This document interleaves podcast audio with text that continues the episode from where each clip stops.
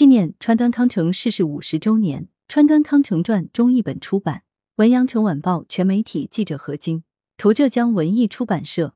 一九七二年四月十六日，日本首位诺贝尔文学奖得主川端康成逝世。值此之际，日本陆续开始举行多种纪念活动。除了其代表作《雪国》首次被拍成电视剧外，日本近代文学馆将举办川端康成展。川端康成文学馆则会联合各地景点展开触碰川端康成世界观之旅的巡礼展览。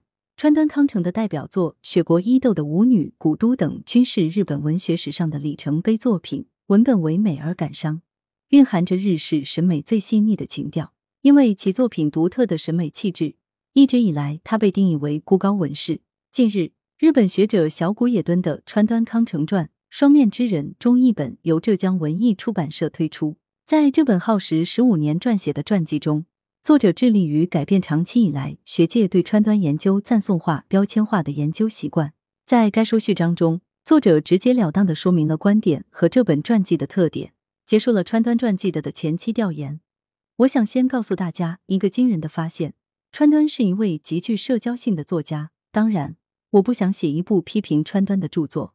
只是想写一部没有任何禁忌的传记。小谷野敦从大量资料研究入手，以日记、书信和友人的口述回忆为基础，查阅了包括川端康成全集在内的近四百种文献资料，整理出了川端康成的年谱，从而将传记的线性叙述精细到了具体的某年某月某日，甚至于某日的具体时间点。